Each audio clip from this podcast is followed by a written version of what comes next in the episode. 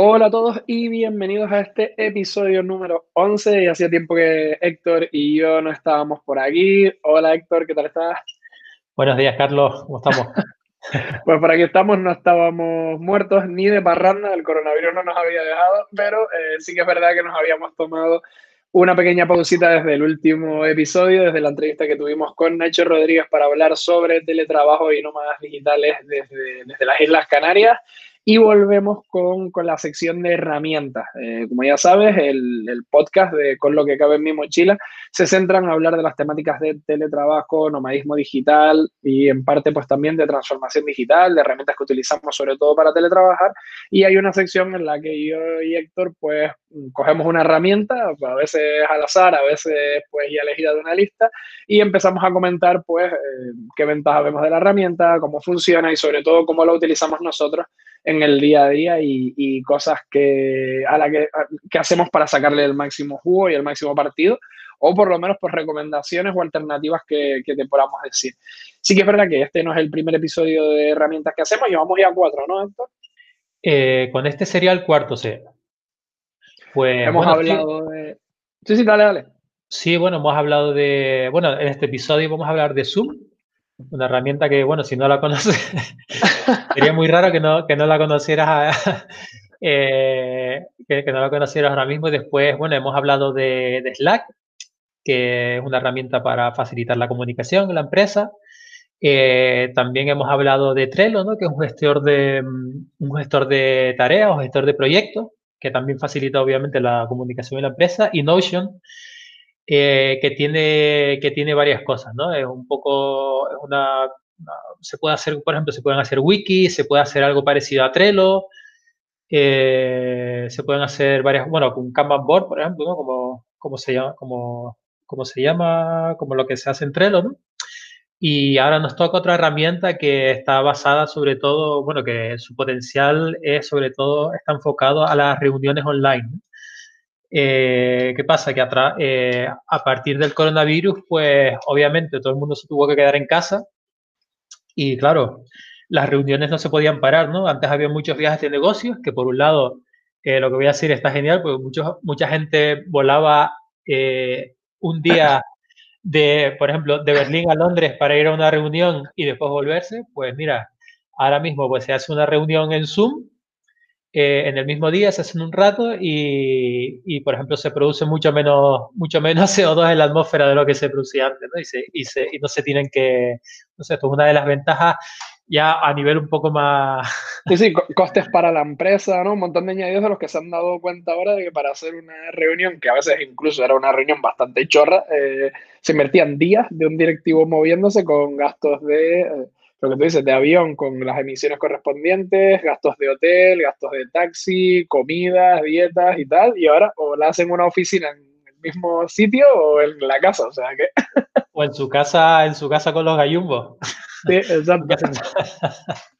Así que bueno, ya, ya bueno, hemos ya visto unas ventajas grandes eh, de esta herramienta, pero bueno, ya veremos más. Y, y bueno, eh, como estaba comentando, ¿no? El coronavirus pues lo cambió todo, ¿no? Y eh, tú me querías comentar también un poco el tema del modelo de negocio, ¿no? De Zoom, cómo había cambiado eh, tras la explosión que hubo a principios del 2020, ¿no?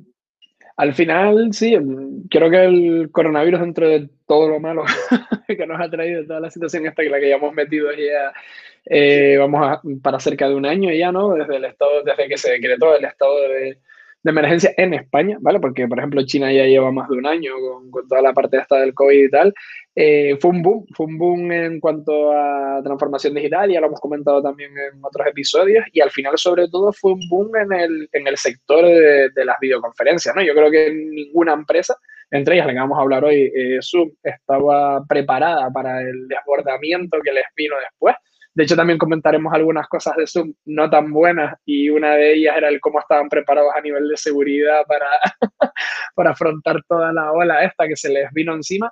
Porque claro, en muchos países, por ejemplo, si nos centramos el tiro en Europa o más concretamente en España, eh, prácticamente en una semana, 10 días, todo el mundo eh, cambió sus rutinas de ir, eh, meterse una hora, una hora y media, dos horas para llegar hasta su sitio de trabajo, a cambiar esa rutina por conectarse por videoconferencia y empezar a hacer videoconferencias o, Zoom para todo, ¿no? Zoom ha sido como un poco la que más popularidad ha ganado y como bien comentabas, el, coronavirus ha venido muy, muy mal para muchas empresas, sobre todo muchas pequeñas y, medianas empresas que ha destrozado prácticamente parte de su economía y sin los rescates no podrían ni, subsistir.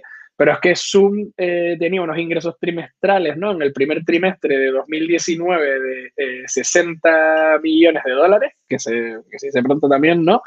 Eh, en el primer trimestre de 2020 eran 122, por poner un poco en contexto justo ahí, ¿no? El, periodo de pandemia, pero ya eh, cierra 2020 con 188 y hay unas previsiones de crecimiento, si, si la cosa sigue como va, a que en el tercer trimestre de 2021 llegue a tocar los 777 millones. O sea, estamos hablando que en menos de dos años eh, va a multiplicar por, sí, por 11 prácticamente la, la facturación, ¿no? O sea, es una, es una burrada. De hecho, eh, había un artículo ahí comparativo que, que, a mí me resultó muy, muy curioso, a ver si, si lo busco para añadirlo en, en, en, los datos, en la información que incluimos con el episodio, de que eh, había superado a una aerolínea, no me acuerdo si fue a Airbus o alguna de estas, o sea, en, en bolsa, eh, había pasado a estar por, por encima, ¿no? O sea, la rapidez con la que puede cambiar un mercado influenciado por algo que,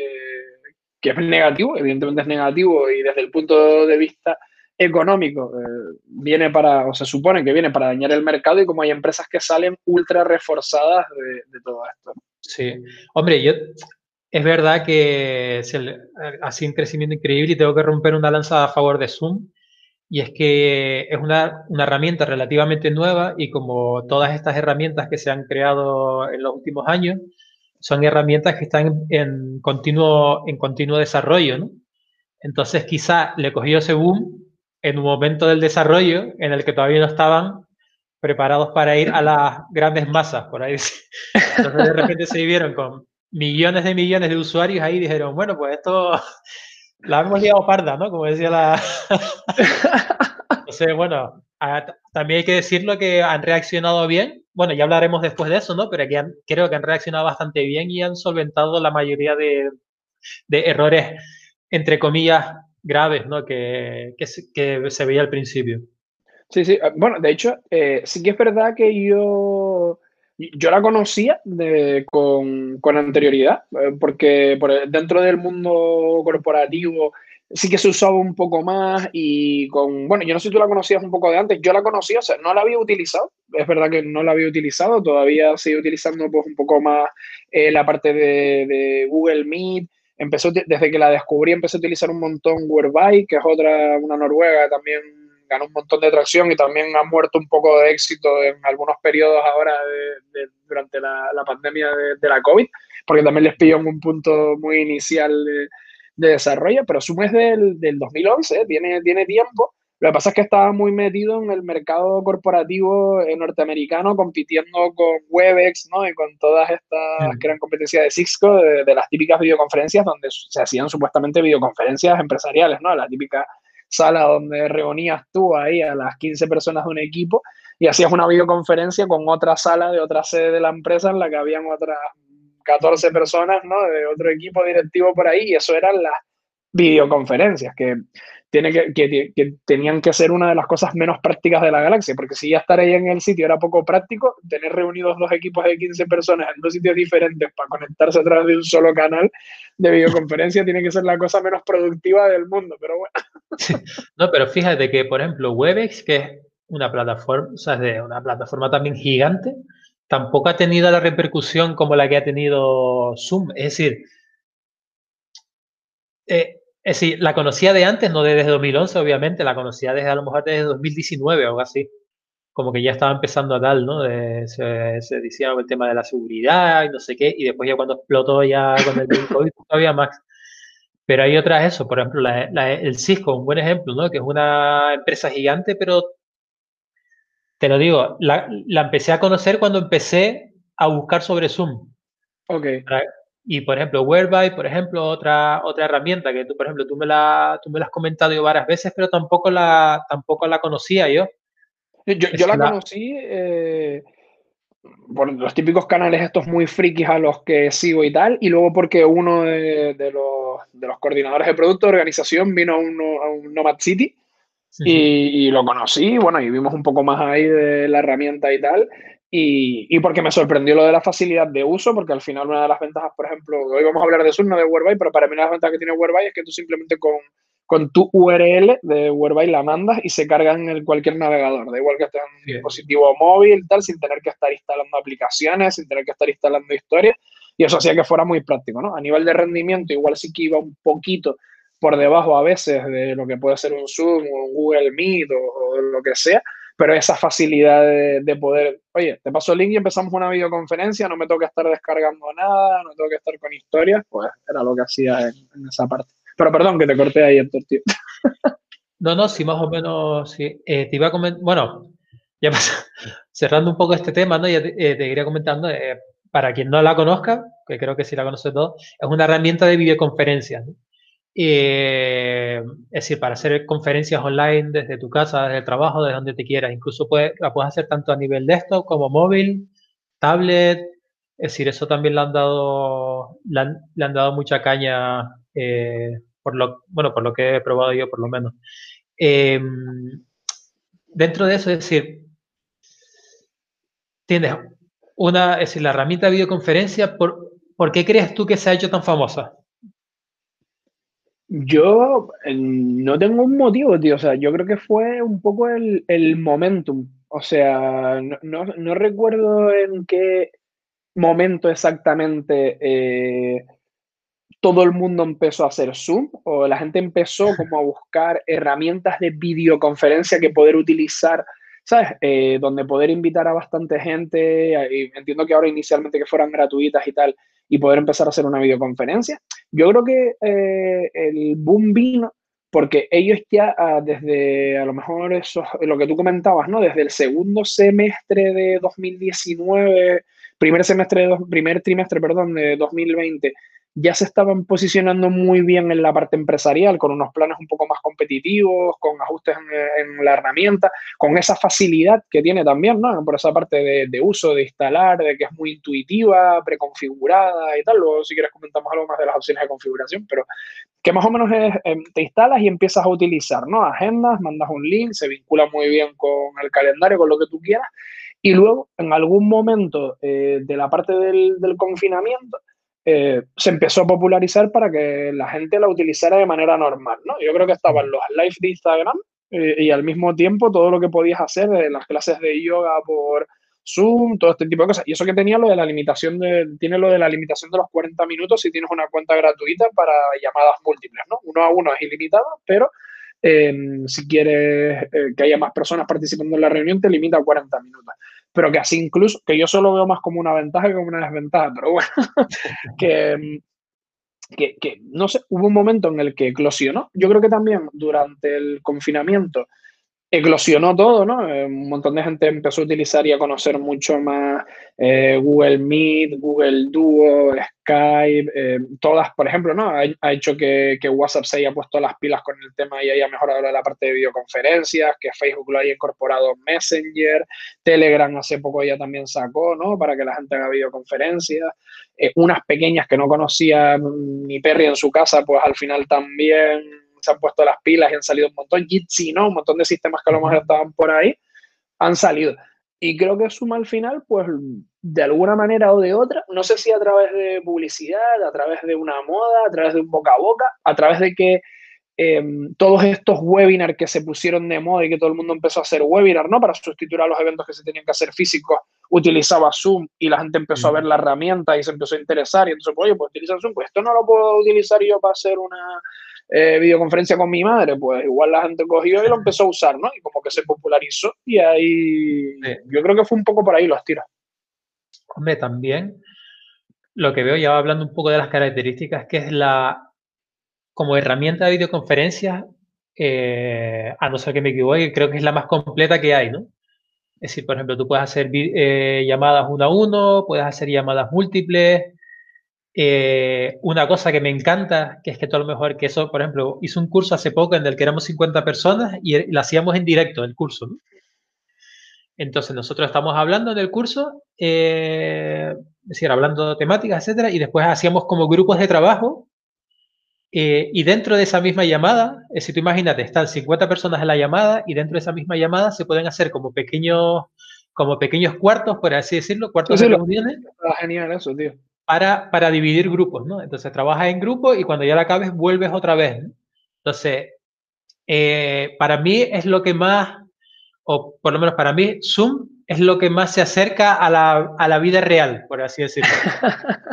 Eh, o, por lo menos que lo ha conseguido la vida real eh, eh, en cuanto cuando, cuando haces un meeting físico, ¿no? O cuando haces, por ejemplo, un cuando hace eso, ¿no? Por ejemplo, un curso de 50 personas, ¿no? Pues, ¿cómo lo separa? Pues, venga, cada uno a su, cada uno a su habitación, trabaja en grupo y después nos unimos, Pues eso lo, hicieron ellos a nivel virtual, ¿no? Que me parece una, una genialidad. por ejemplo, Slack eso, bueno, tiene llamadas también en grupo, pero eso no lo tiene, ¿no? Por ejemplo, lo tendrá en el futuro seguramente, porque ya todas las herramientas tienden un poquito a... Sí, y una, de las cosas que, que, ha conseguido es que otras herramientas que estaban en una fase muy inicial y que eran bastante castañas, como Google Meet, mm, vamos, tú comparas eh, lo que era Google Meet en el primer trimestre de 2020 a lo que han convertido ahora para poder competir con Zoom, y probablemente eso no lo habrían hecho. Eh, a lo mejor lo habrían hecho en tres o cuatro años las implementaciones, pero Google se ha puesto las pilas a raíz de que Zoom ha cogido popularidad y ha arrastrado un montón de gente que además está pagando por la herramienta y han dicho, hey, o nos ponemos las pilas o la gente no va a utilizar Meet y no va a utilizar y a nosotros esto nos interesa, pues por lo de siempre, ¿no? Más gente que sea de alta, dinero que nos entra por ahí y ha hecho que todos al final... Eh, hayan mejorado un montón de características para intentar imitar a Zoom, ¿no? Te digo, se han puesto las pilas desde Facebook hasta Microsoft con Teams y con Skype, con esa integración, ¿no? Slack mismo también ha sacado cosas, eh, la propia Telegram, el propio Zoom también ha tenido que, añadir más cosas para, que no le hagan la competencia desde Google y desde otras compañías. Al final yo creo que, que ha venido bien, o sea, Zoom, como dices tú, ha sido como como un poco la, punta de lanza por tener ese sistema eh, también cuadrado, también indexado y también conectado y que tiene también esa, ¿cómo decirlo? Esos añadidos como los rooms, esos añadidos como cómo funciona fácilmente eh, la pizarra, el silenciar a todo el mundo, ¿no? cuando eres un coordinador, el, el, cómo dejarlo todo preparado para, oye, tú entras, tú vas a ser un speaker, pues tú sí vas a entrar con vídeo, con audio, tal. Eh, todo el mundo va a estar aquí en una lista de, en una lista de espera o en una sala de espera y cuando solo cuando yo quiera entra todo el mundo, ¿no? Todos esos rollos que tú puedes preconfigurar de antes de empezar una videoconferencia, eso era un infierno. Yo me acuerdo, por ejemplo, las primeras, yo no sé si tú ya a entrar y tal, pero las primeras que tú entrabas que hacían webinar con Meet o con otra herramienta que no fuera Zoom, que era un desastre, tío, todo el mundo hablando, la gente no quitaba las cámaras, no quitaba los micros, por favor, quiten los no sé qué, ¿no? Era un coñazo, tío. Sí, la verdad que ha visto, lo que ha hecho es, ser, ver eh, cuál es el valor para las dos partes, ¿no? Tanto para los asistentes como para el speaker, ¿no?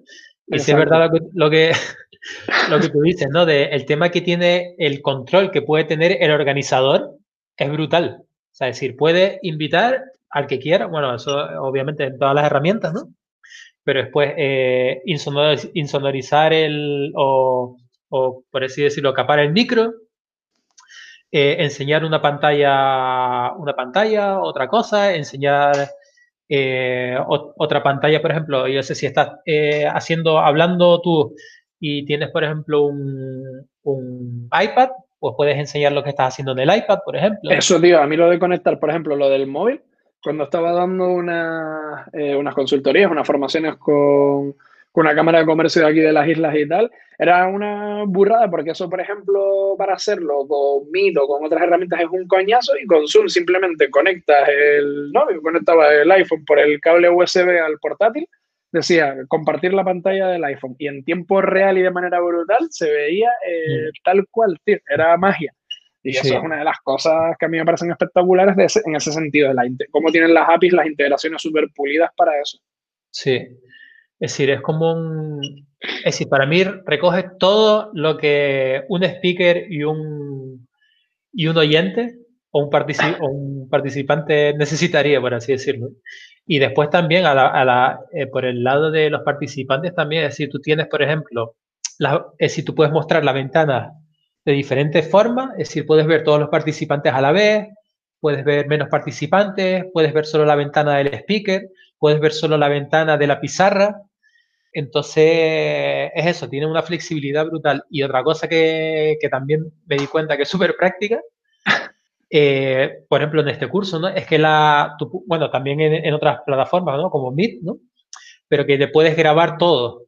Es decir, tú grabas todo, te imagínate, haces un curso que es en directo, un webinar, lo, eh, lo grabas todo y después ya lo subes a una plataforma y ya lo tienes ahí para contenido para que la gente lo pueda ver otra vez y demás.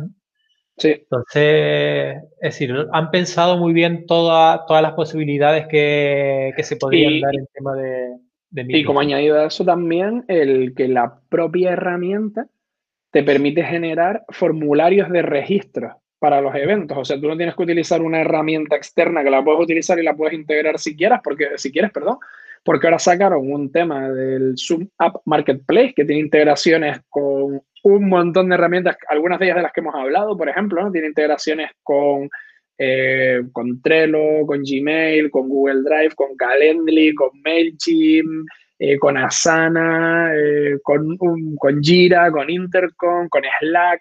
¿no? E incluso con herramientas que a, primera vista podrían ser competencia, ellos se integran y ofrecen Zoom como este sistema de, de videoconferencias corporativo, ¿no? Que eso, unido a que la propia herramienta te permite a ti generar un, un, formulario de registro donde tú solicitas una serie de datos que te van llegando a ti al correo, ¿no? Y eso lo puedes conectar después tú, por ejemplo, con una aplicación, la que sea, de email marketing o con un de email marketing, perdón, estoy fatal hoy por la mañana, ¿eh? o con un CRM o con lo que sea y de ahí sacar data además para tú pues tener eso y organizarlo después como quieras. A mí eso también me parece una brutalidad porque eh, siempre hablamos de, de herramientas, ¿no? De cómo las herramientas nos tienen que ayudar a trabajar mejor y por ende a teletrabajar mejor. Y yo que si ya en 2020 estaba por la máxima de eh, las menos herramientas posibles y utilizar las menos herramientas posibles que hagan lo máximo posible. Yo creo que Zoom también ha triunfado por eso, ¿no? Porque eh, es algo más que una herramienta de videoconferencia y te permite em, eh, hacer muchas cosas con, trabajando con una sola herramienta, ¿no? Y eso al final, pues dices, mira, le pago a Zoom y no estoy pendiente de estar con una de formularios, con una de no sé qué, con una de no sé cuánto, sino lo hago todo con esta y ya está. Claro, lo que ha, hecho, por ejemplo, es cerrar todo el círculo, ¿no? De decir, por ejemplo, si yo soy un organizador de un evento o de un webinar o de una o de X lo que quiero organizar, es decir, no empieza en la videoconferencia. Claro. Em, empieza contactando a la gente, dándoles enlace de invitación, eh, yo qué sé, poniendo la fecha, no sé qué, no sé cuánto, toda la historia, ¿no? Entonces, eso es lo que eh, y seguramente por eso se habrá hecho tan popular ¿no? en los eventos online, ¿no? porque ya es que sí, sí, sí, con los webinars y todo esto. tú, que lo, tiene, lo tiene todo. ¿sabes? Eh, ya no solo eso, sino en conferencias, ¿no? que lo veo también en todos lados, que lo están, lo están utilizando normalmente. Así que otra cosa que me gusta, eh, ya dejando las conferencias a un lado, sino también el tema de, bueno, ya más temas de empresas, son las reuniones recurrentes. ¿no? que tú dices, bueno, pues yo quiero que haya una reunión ya en mi calendario del día, yo qué sé, el día, o, sea, o todos los días, 10 eh, minutos a tal hora, ¿no? Y ya Zoom ejemplo, ya te crea o todos los viernes a primera hora para hacer un week report de lo que sea, ¿no? Por ejemplo. Exacto. Entonces ya a nivel de empresa eso es genial porque ya lo tienes todo, es decir, yo por ejemplo, yo trabajo en mi empresa con Outlook y tú, claro, tú haces en el calendario el Outlook pero después tienes que buscar o tienes que decir, bueno, pues lo hacemos en Slack o lo hacemos en no sé qué. Pero aquí lo bueno es que tú ya dentro de Zoom ya pones la fecha, toda la historia, compartes el calendario y después ya tienes incluso el link y todo para conectarte, ¿no? Entonces ya lo tienes. Claro, y tienes el link rápido de acceso, que eso es lo bueno, que ya te viene con el link integrado, no tienes que estar pendiente de generar la reunión, de todo el mundo tendrá el link, no, no. Quien se haya apuntado tiene el link. Otra cosa es porque haya perdido el correo o lo que tú quieras, pero. Y hablando de seguridad, es el link para esa reunión, ¿no? Es decir, no es un link que le llega a todo el mundo y después de repente te salga, yo qué sé, un coreano ahí haciéndote, bailándote o cosas así, ¿no? O cosas extrañas que se han visto. O cosas peores, o cosas peores. A, mí me pasó con, con, que, con Jitsi, creo que fue. Porque claro, al principio de utilizarla con Jitsi, tú, por ejemplo, puedes poner, es decir, tú pones el nombre de la, de la reunión entonces, claro, yo puse un, nombre super chorra, en plan meeting o algo así, ¿no? O reunión, no sé qué. No, creo que era reunión Lucas.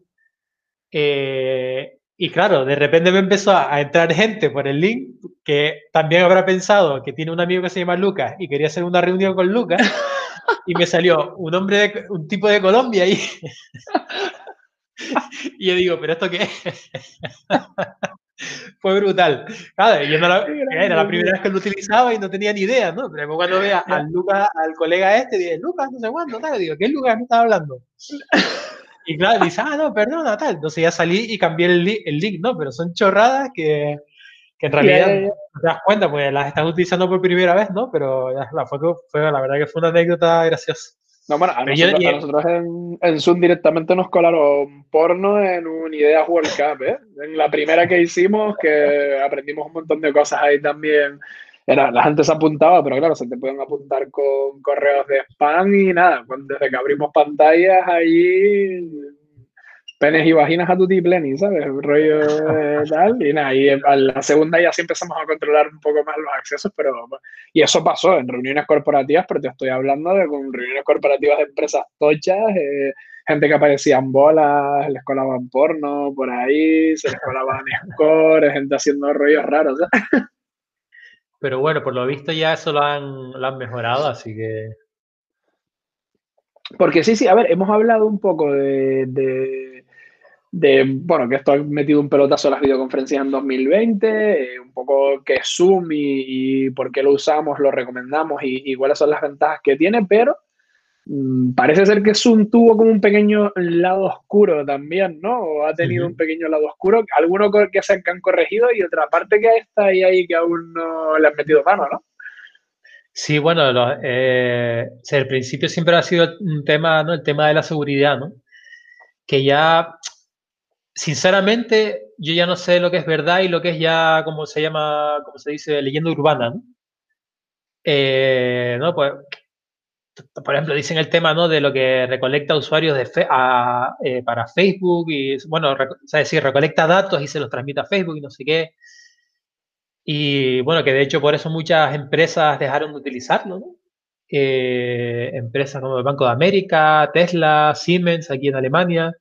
Ericsson, Daimler también, que bueno, es la, empresa, el grupo de Mercedes, ¿no? Y otras empresas, ¿no? Así, así grandes. Eso se decía en un principio, ¿no? También el tema, lo que me comentabas tú antes, ¿no? De la minería de datos también para LinkedIn y demás. Y actualmente, yo, como te dije anteriormente, yo realmente puede ser que confíe demasiado en las personas o en las herramientas, pero tampoco una persona que se vuelva loco con la seguridad de este tipo de cosas, ¿no? Sobre todo por los datos que me podrían coger. Bueno, si me cogen los datos de Facebook, que llevo tres años sin utilizarlo, pues la verdad que sinceramente me da igual. A otras personas sí creo que les puede ser bastante, bastante importante. Lo importante sí es que te ya roben datos de la misma empresa. ¿no? Entonces, de la misma empresa ya sí que pueden ahí haber cosas, cosas importantes. Por lo que yo he escuchado, eh, los mayores problemas venían por temas de, los settings de, la, de seguridad, que venían, por ejemplo, la mayoría de personas lo instalaba con, se utilizaba la, la, versión gratuita y se ve que los ajustes que venían ahí pues no eran los idóneos. Entonces, por ahí sí que se les, eh, habían temas de, de, datos y sé que les colaba spam y temas así.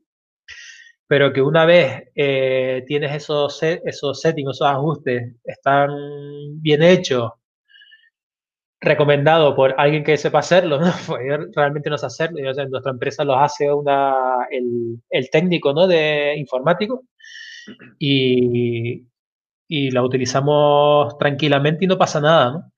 Que después puede que haya otras cosas que nosotros no sabemos. Pues yo qué sé, es que puede haber con todo, ¿no? Puede haber con Google, puede haber con...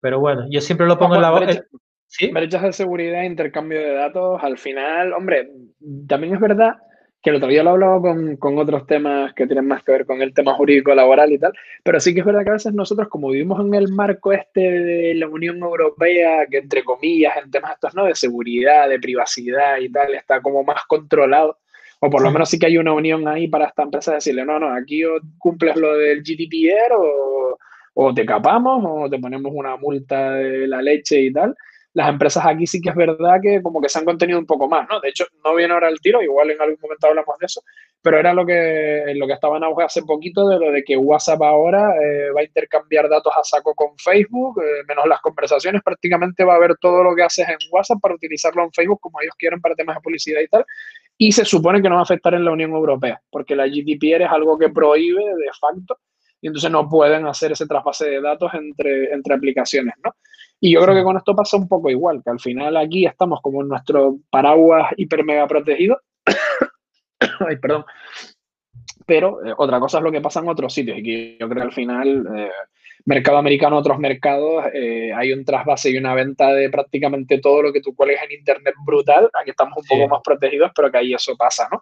Y bueno, estos casos al final son como muy golosos para generar prensa, ¿no? Todo lo que tenga que ver con esto que estás hablando tú de, de, problemas de seguridad, de minería, de ventas de datos y tal, es muy goloso, sobre todo cuando una empresa está creciendo, darle caña en ese sentido decir, oye, pues estos al final están vendiendo mis datos, están haciendo minería de datos, eh, tienen problemas de seguridad por el tema este, ¿no? De lo del Zoom bombing, de que se te eh, cuela gente, gente que te puede robar tus datos, gente que incluso decían por aquí que secuestraban aulas, ¿no? Que estaban haciendo webinars directos y se quedaban con el control de las aulas.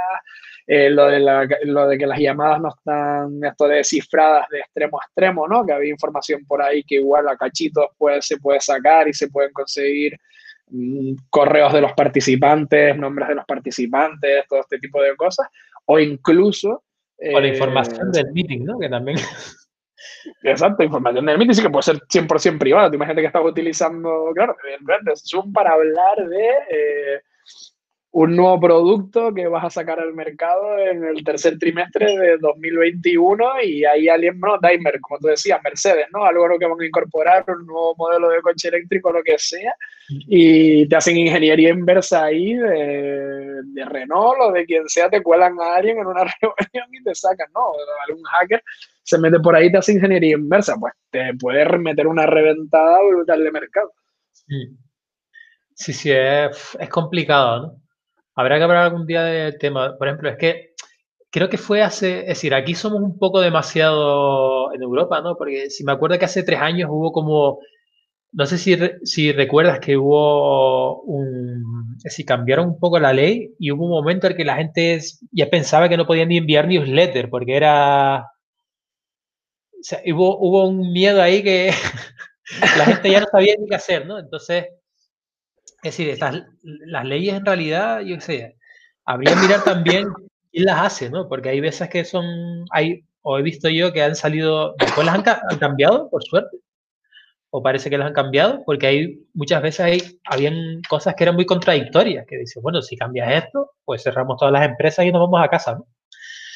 Pero sí es verdad que lo de, por ejemplo, de Facebook, que vale, WhatsApp es de Facebook, ¿no? Pero yo me estoy inscribiendo a WhatsApp y estoy dando mi, mi número a WhatsApp y no estoy dando mis datos a Facebook, ¿no? Entonces eso ahí es una línea gris ahí que en Estados Unidos... Se cruza y no pasa nada. No sé yo, ya tú sabes cómo se dice. Y bueno, ya con lo de, bueno, ya nos podemos meter aquí con historias, ¿no? Con lo de Cambridge Analytica y todo esto, ¿no? ¿no? todas las cosas de, eso, de, eso, hablaremos, de eso hablaremos y cómo puede afectar todo eso al teletrabajo también. Pero bueno, sí, que es verdad que yo creo que por, por encauzar lo que, lo que estás diciendo, y perdón, igual te, te corto, eh, que, hay que tener, eh, hay que tener claro las reglas que tiene la aplicación que estamos utilizando, porque igual también es verdad que a veces decimos, no, es que venden nuestra información o utilizan nuestra información o tal, y a lo mejor, oye, eso está, ¿no? Siempre que sea legal, están las políticas de privacidad, están mm. todas esas cosas que prácticamente nadie se lee y está ahí. Eh, evidentemente, cuando tú estás pagando por un software o utilizando un software o lo que sea, pues el propio mercado, los legisladores tienen que exigirle unos mínimos de calidad y unos mínimos de responsabilidad.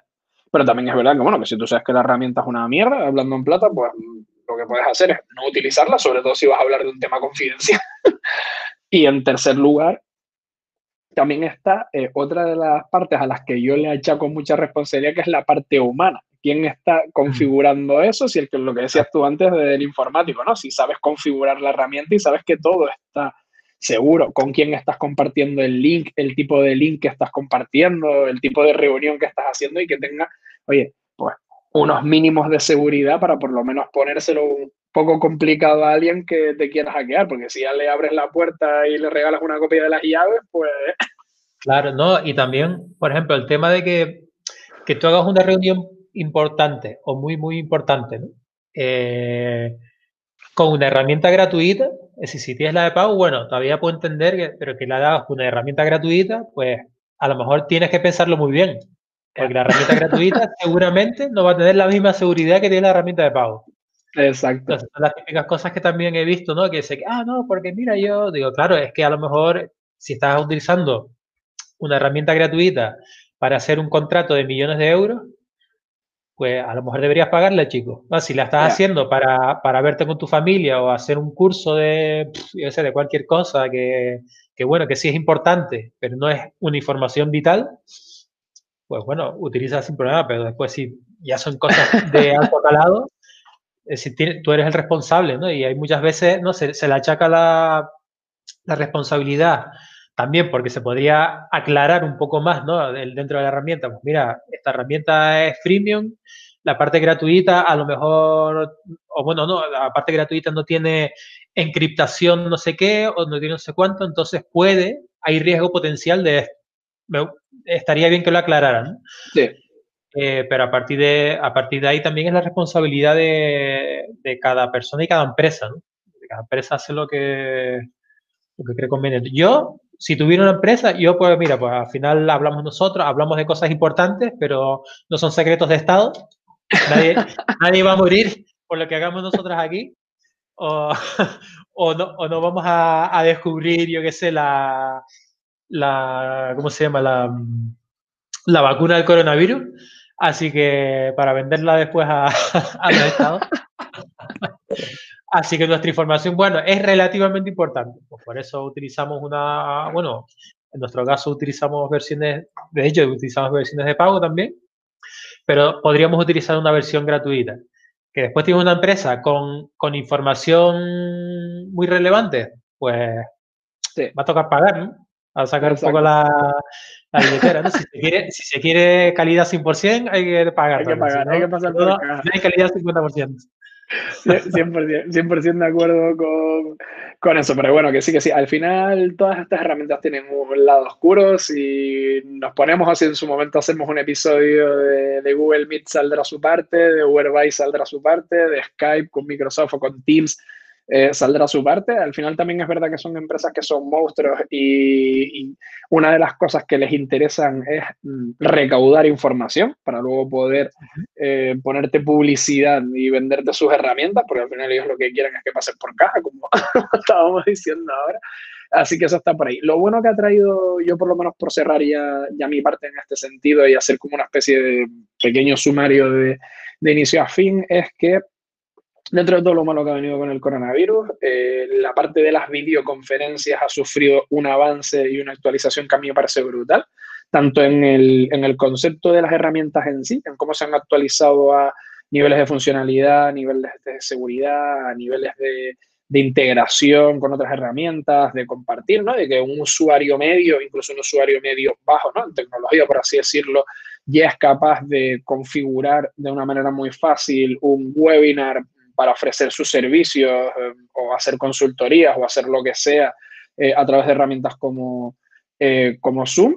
Que todo esto, evidentemente, ha traído estas cosas oscuras y estas cosas malas, pero que por suerte han salido a la luz y las empresas han tenido que joder, hablando en plata, y mover el culo y ponerse a corregirlas, ¿no? Para tapar aunque sea estas noticias y que no les afecten de, de manera negativa. Y por concluir, que queda eh, un montón por delante, ¿no? Quedan un montón de actualizaciones, de mejoras, de integraciones que vendrán y que probablemente estas herramientas están ahora en, en un punto que yo diría está casi que inicial. O sea, las posibilidades que tienen todavía de, de crecimiento, de integraciones, de mejoras junto con la tecnología que viene, sobre todo a nivel de, de, aparatejos, ¿no? de mejorar mucho más el, que ya han mejorado para mí exponencialmente, pero de mejorar mucho más el cómo funcionan, por ejemplo, en un móvil, ¿no? De que prácticamente ya puedas hacer en el móvil eh, con Zoom, por ejemplo, lo mismo que haces en el ordenador, que ahora todavía hay una diferencia, han mejorado mucho, pero hay una diferencia de lo que puedes hacer en un sitio y en otro. Yo creo que cuando ya eh, con tu móvil puedas hacer exactamente lo mismo que puedes hacer ahora mismo desde el ordenador con una herramienta como Zoom, ya estaremos en un punto de normalización de la tecnología, para mi punto de vista en este sentido. Sí. Bueno, pues yo la verdad que estoy totalmente de acuerdo con lo, con lo que dices. Y yo como cierre lo que daría, lo que diría es que es decir, muchas herramientas, ¿no? Pero, por ejemplo, en este caso, las herramientas de, de videoconferencias como Zoom, o como otras, ¿no? Pero Zoom en este caso, que estamos hablando de ellas, nos han permitido eh, continuar haciendo una vida relativamente normal, ¿no? Después del coronavirus. Entonces, bueno, ha habido problemas, ¿no? Pero, pero dentro de eh, dentro de lo que cabe, yo creo que hemos salido ganando todo. Y, y, bueno, que sí es verdad que hay que tener algunas ciertas cosas, hay que tener, es decir, que hay que tener claras algunas ciertas cosas, ¿no? Porque también es verdad que nosotros también hablamos de un punto de vista de que llevamos años utilizando este tipo de herramientas. Es verdad. Entonces hay muchas personas que, claro, ah, una, ah, mira una herramienta tal. Entonces, o, por lo menos como soy yo, yo cuando utilizo una herramienta a lo mejor no voy a pensar que esa herramienta me puede robar los datos. ¿no? Simplemente pues es una herramienta que la conoce mucha gente, no sé qué, digo, bueno, pues la voy a usar porque creo que no, y, supongo que incluso gente que nunca la ha utilizado o que nunca suele utilizar este tipo de plataformas, pues tampoco pensará eso. Pero bueno, eso es seguramente un tema que hablan ustedes también, el tema de, en la escuela de trabajo remoto, ¿no? Es decir, el tema de, de bueno, si utilizas esta herramienta, pues tienes que ver el tema de privacidad, tienes que ver temas de manejo, etcétera, ¿no? Sí, a ver, al final, eh, una de las cosas que, que comentamos, que de eso también me lo apunto para, para un tema futuro, es que la seguridad y la privacidad, para mí, bajo mi punto de vista, en muchos aspectos, empieza y termina en la persona. O sea, muchas veces los fallos de seguridad no vienen porque una herramienta de correo electrónico sea ineficiente, sino porque alguien, eh, bien porque no está preparado o bien porque le importa un carajo, eh, pinchan un link de un email que nunca tendría que haber pinchado o porque no sabe configurar correctamente filtros de spam o algunas características de un email en un correo. Exactamente igual que cuando manejan. Yo creo que una de las cosas más importantes y que siempre se nos olvida, tanto cuando trabajamos en oficina como cuando teletrabajamos, es que todas estas herramientas requieren de un tiempo para eh, saber utilizarlas, ¿no? De ese proceso que se denomina el, el, onboarding, de lo que te explican siempre, yo siempre pongo el caso de cuando tú entras, que como lo hemos escuchado mil veces, ya pasamos de, los azafatos y las azafatas, que es el proceso de onboarding, cuando tú entras en un avión te explican el cómo funciona todo, ¿no? El dónde está la puerta de no sé qué, el cómo tal, eh, por eso se llama, ¿no? Esa parte. Esto es igual, todas estas herramientas tienen un tema de onboarding desde para que sepas tú cómo funciona la herramienta en sí, hasta cómo configurarla correctamente. Y siempre que vayas a utilizar cualquier herramienta, las dos primeras cosas que tendrías que hacer es el onboarding, el ver mm, qué coño tiene la herramienta y cómo funciona, y el cómo la dejo configurada a mi gusto. Y mm. muchas veces nos pierde el, el empezar a utilizarla. Eso que comentabas tú, de que las opciones de, de configuración perdón, que vienen de serie, igual son una chapuza y que tengo que invertir un poco de tiempo en configurar la seguridad de eso para que esté bien, Pero la gente no, la gente dice, ah, esto me lo instalo, tal, esto pone un link aquí, lo comparto y esto ya empieza a funcionar. Ah, día. Y luego si aquello peta por algún lado, pues la culpa es de la herramienta. ¿no? Sí, no, es verdad que, bueno, está claro que, por ejemplo, en empresa más grande, pues, por ejemplo, en mi, en mi, caso, pues está el chico de IT que lo configura todo y demás, pero sí es verdad que las herramientas, bueno, y también que la gente es relativamente joven, o sea, una, hay una media de edad a lo mejor 30 años, con 30, 32 años. Entonces ya son como nativos digitales, por así decirlo, ¿no? Pero teniendo en cuenta eso, nosotros, por ejemplo, utilizamos mucho Slack y a nosotros dicen, bueno, aquí tienes la cuenta de Slack, pásatelo bien. Entonces, cada uno utiliza Slack como, como le viene en gana, ¿no? Entonces, bueno, yo qué sé.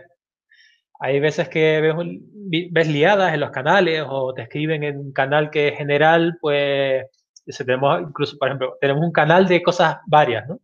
Pues a lo mejor llega un chico, una, una persona nueva y te pone en el, cala, en el canal general de la empresa, te pone, mira, pues vendo, vendo mi cama, que me voy a mudar.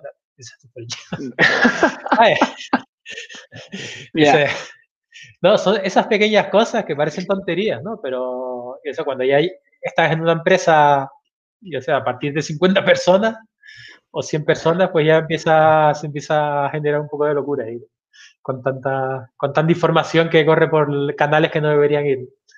Bueno, eso es un ejemplo, ¿no? Y, con, y con Zoom lo mismo, ¿no? Es decir, súper importante lo que dices, ¿no? De hacer el onboarding, de saber utilizar la herramienta, eh, de saber configurarla y después lo que dices tú, para que la, para que la utiliza como herramienta para crear reuniones, sacar el máximo partido, ser eficiente.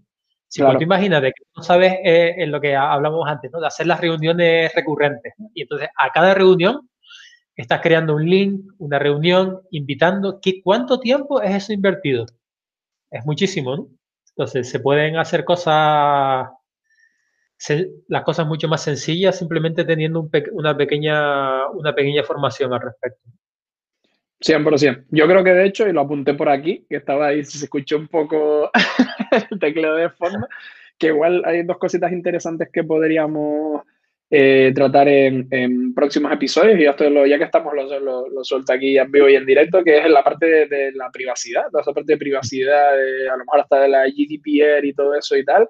Y, y, el configurar reuniones, tío, el aprender a reunirte, porque no solo es mm. tener una herramienta de videoconferencia, que eso para mí está bien, pero no es lo principal, sino el cómo eh, ejercer y ejecutar buenas rutinas, lo que tú comentabas, ¿no? Con tus equipos, para hacer reuniones eficientes, sobre todo en el, en el mundo del, teletrabajo, por eso antes, y, no, y no, entre más, y, termino que si no me alargo un montón, decía que para mí lo de que Zoom de manera gratuita te dé 40 minutos, a veces para mí es más una ventaja que una desventaja, porque te esfuerza ¿no? a tener que eh, sintetizar cosas en 40 minutos, y eso a veces quieras que no es es una pasada, porque hay reuniones, o sea, hacer una reunión de empresa por Zoom que dure dos horas, eso es un infierno que no lo soporta nadie, por muy interesante que sea todo lo que vas a tratar ahí.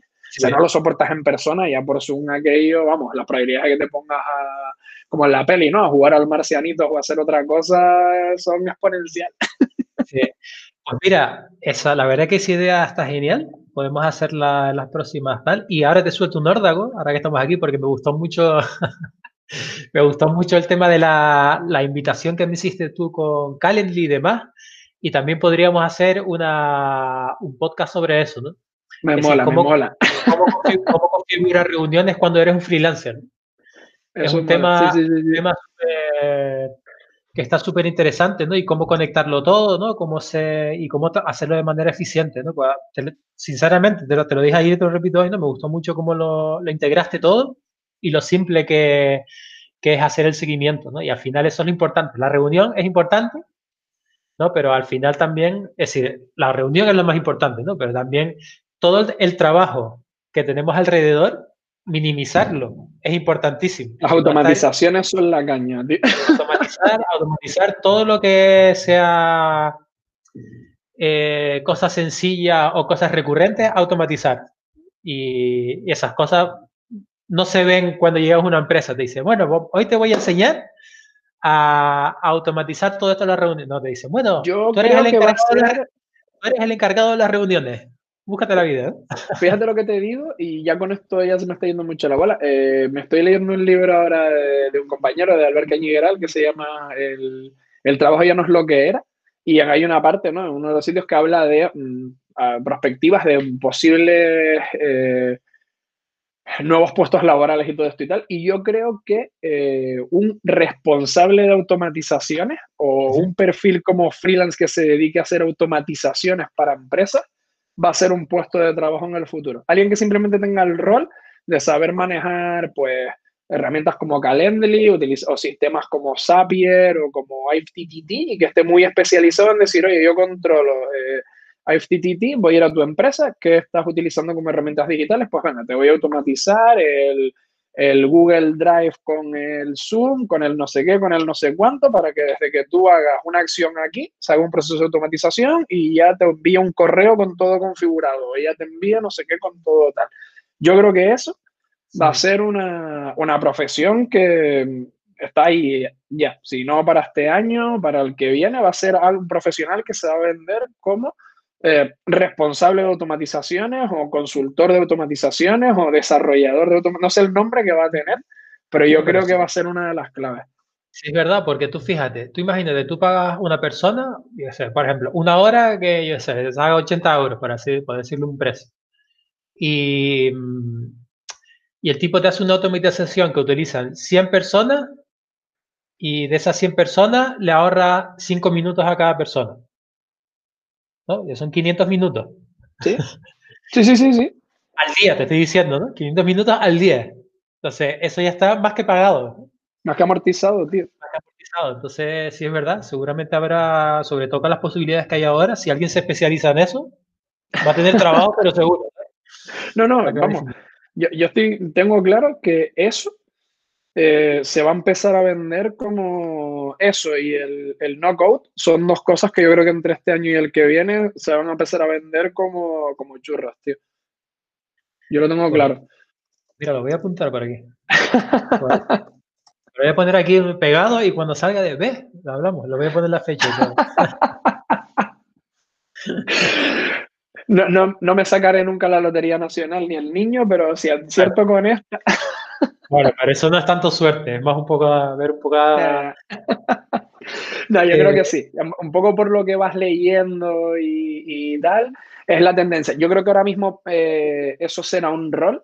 Igual, no sé, dentro de 10 años, igual ya lo podrá hacer un bot o una IA o algo con unas instrucciones, unos comandos de voz o lo que sea que tú le digas. Pero ahora mismo, yo creo que eso es un, un rol de una persona y probablemente igual yo hasta, estoy diciendo que será algo que se estandarizará en 2021-2020 y probablemente ya es un rol de hay gente que lo esté haciendo en algunos mercados, ¿eh? que hay algún especialista concreto en automatizaciones y en este tipo de cosas seguro. Sí. Lo que pasa es que claro, se estarán vendiendo como em, desarrolladores de software o ingenieros de software o lo que sea y a lo mejor no concretamente como automatizadores, ¿no? En ese sentido. Pues sí. Pues, pues don Héctor, yo creo que.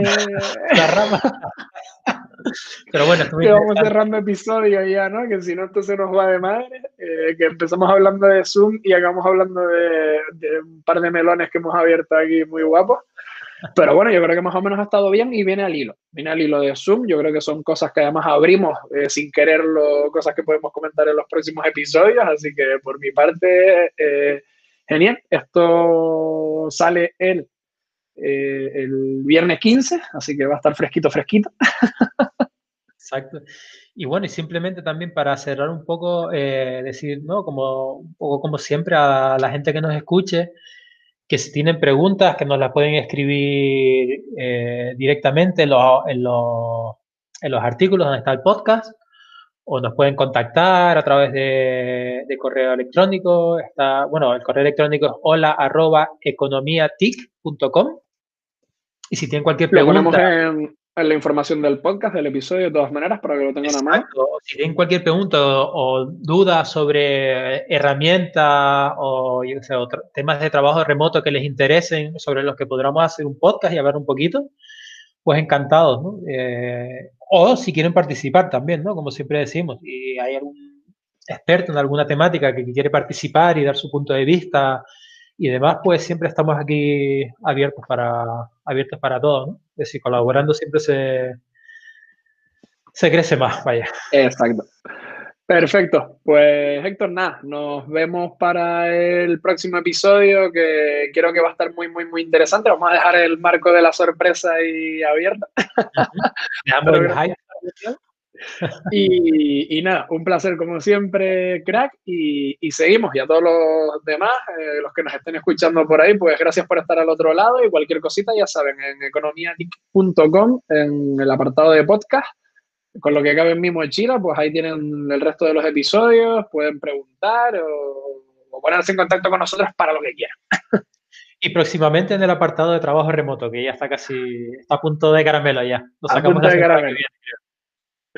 Un abrazo, tío. Venga, Carlos, cuídate. Hasta luego.